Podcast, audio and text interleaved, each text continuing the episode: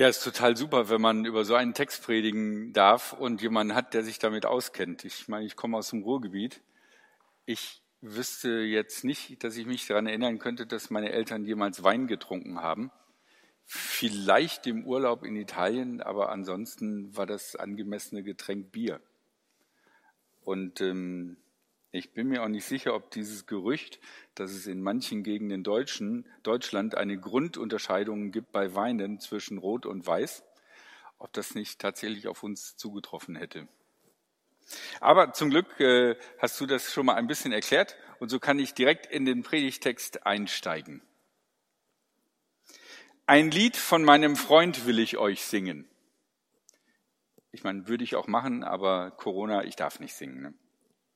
Es ist das Lied von meinem Freund und seinem Weinberg. Mein Freund hatte einen Weinberg auf einem fruchtbaren Hügel. Er grub ihn um, entfernte die Steine und bepflanzte ihn mit den besten Weinstöcken. Mittendrin baute er einen Wachturm. Auch eine Kelter zum Pressen der Trauben hob er aus. Dann wartete er auf eine gute Traubenernte. Aber der Weinberg brachte nur schlechte Beeren hervor.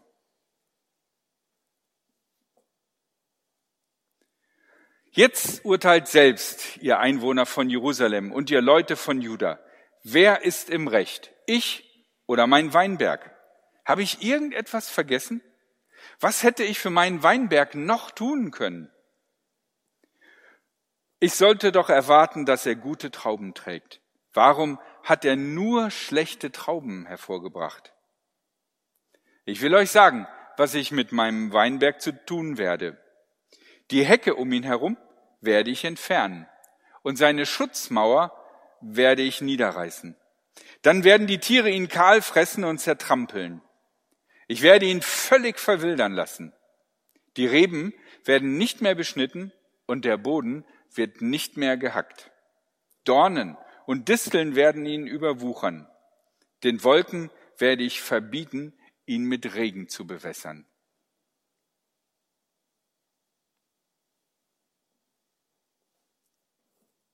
Wer ist dieser Weinberg? Der Weinberg des Herrn Zebaoth, das sind die Bewohner von Israel.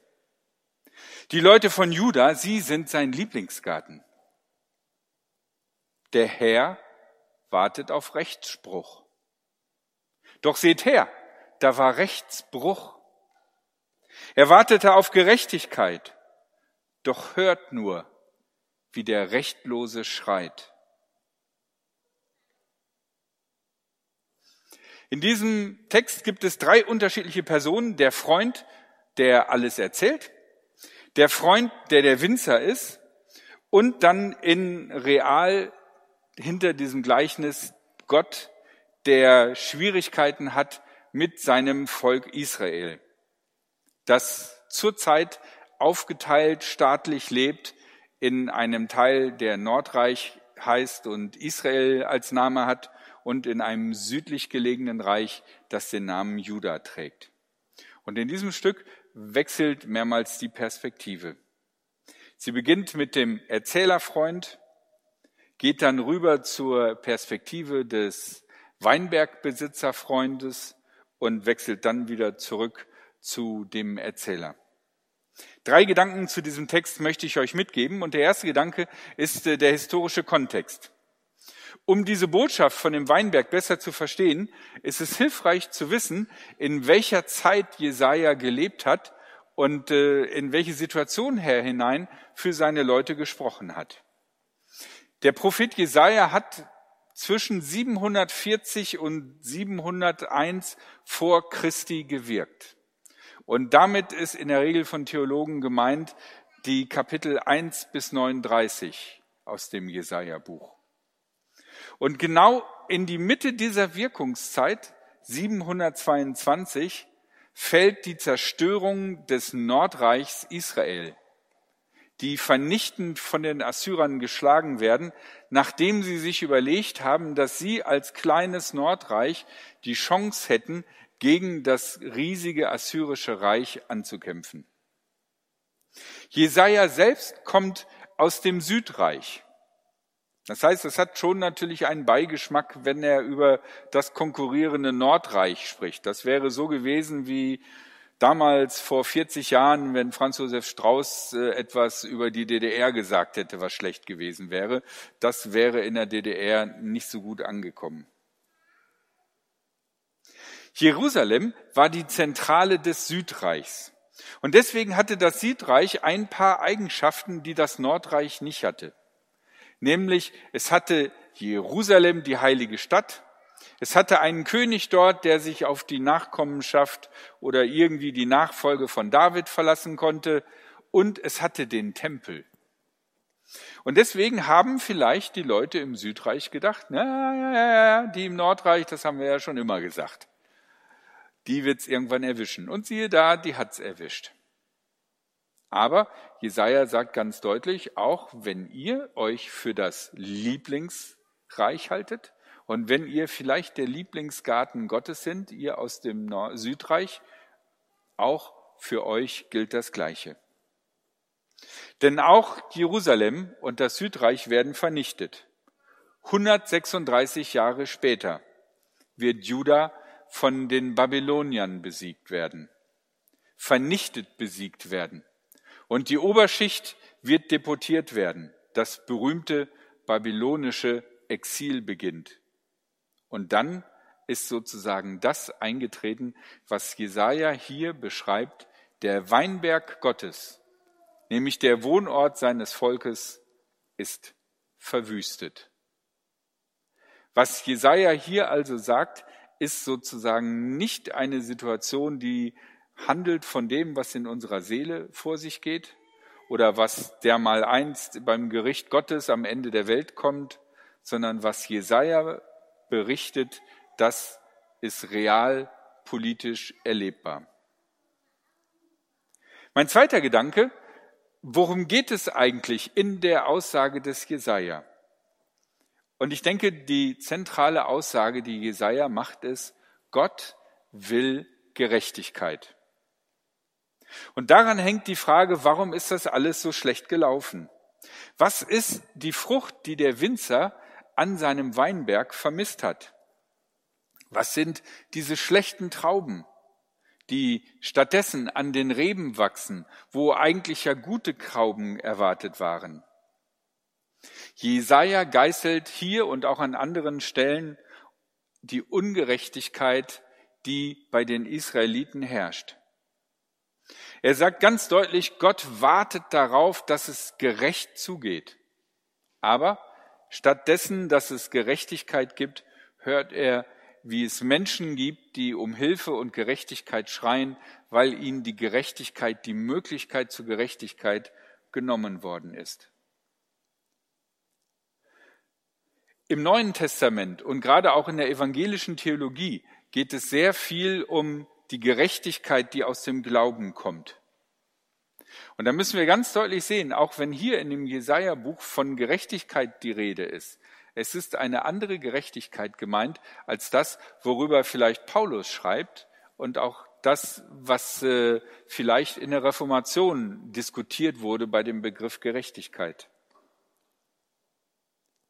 Über lange Zeit war es in der evangelischen Kirche das zentrale Dingen, Gerechtigkeit aus dem Glauben und damit mein persönliches Verhältnis von mir als Mensch zu Gott und ob ich gerecht vor Gott sein kann oder nicht und wenn ich es nicht sein kann, wie ich es durch Jesus Christus werden kann.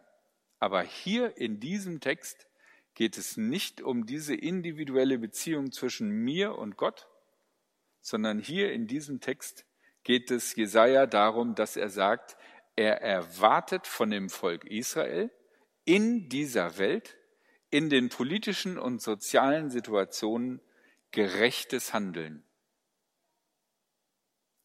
Und manchmal neigen wir dazu, das gegenseitig auszuspielen dass manche Strömungen innerhalb der, der, christlichen Kirchen sagen, viel, viel wichtiger ist es ja, ob du vor Gott gerecht gesprochen bist oder nicht. Das ist eigentlich das Wesentliche und mag die Welt auch um uns herum untergehen. Wenn du selig gesprochen bist, sind wir dabei.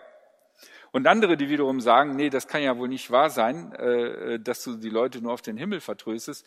Wir müssen ganz genau gucken auf das, was in dieser Welt geschieht und wie in dieser Welt die Systeme und Verhältnisse sind. Dass Jesaja sich nicht so sehr um das persönliche Glaubensleben kümmert, liegt daran, dass er kein Seelsorger ist, der zu einzelnen Personen und ihrem Verhältnis zu Gott spricht, sondern dass er ein Prophet ist, der die gesamtpolitische Lage von Israel, Nordreich und Südreich und seiner umgrenzenden Stämme und Völker, die da herumliegen, genau betrachtet und kritisiert. Weil er also Prophet ist, hat er da einen anderen Blick drauf. Und wenn man sich die Geschichte Israels guckt, anguckt, dann ist frappierend zu sehen, dass sie viermal in der Geschichte dachten, sie könnten als kleines, popeliges Volk gegen ein Großreich aufbegehren.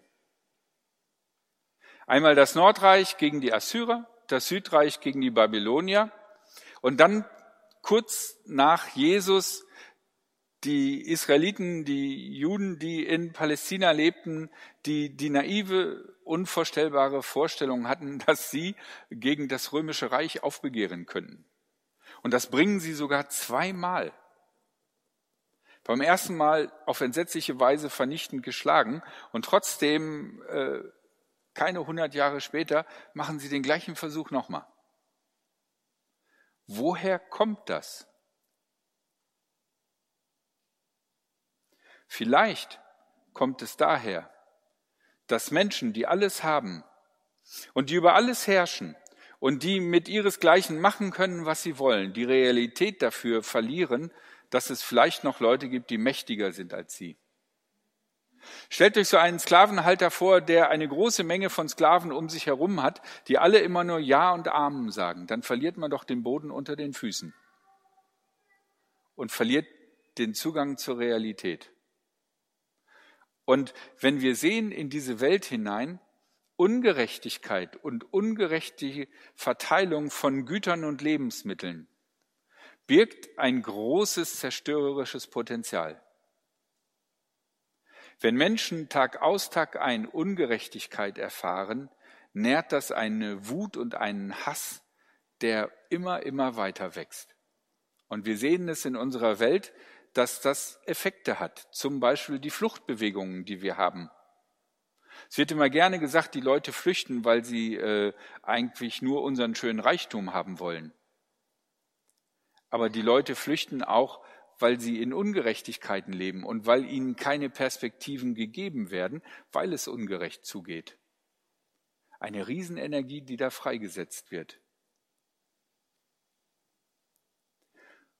Und Jesaja sagt, Gott möchte von uns nicht nur, dass wir über die Gerechtigkeit zwischen uns und Gott nachdenken, sondern dass wir auch nachdenken über die Gerechtigkeit in dieser Welt.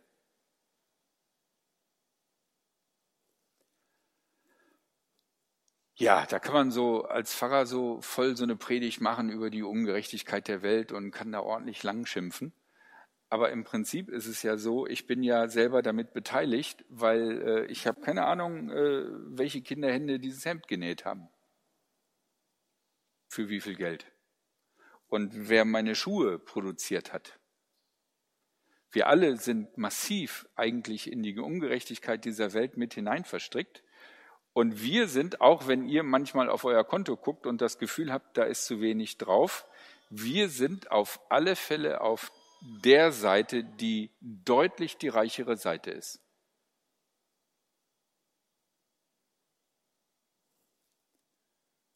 Wie sollen wir damit umgehen? Man kann doch da den Mut verlieren. Was soll ich alleine machen? Und da komme ich zu meinem dritten Gedanken. Wir sind die Reben.